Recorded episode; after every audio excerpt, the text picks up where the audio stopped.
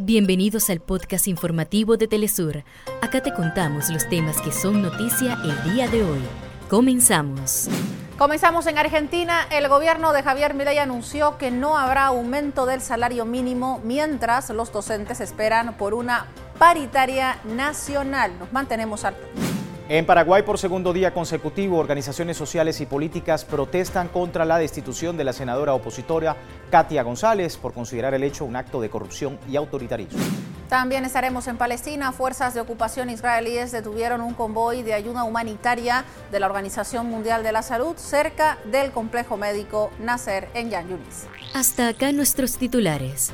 Para más información recuerda que puedes ingresar a www.telesurtv.net.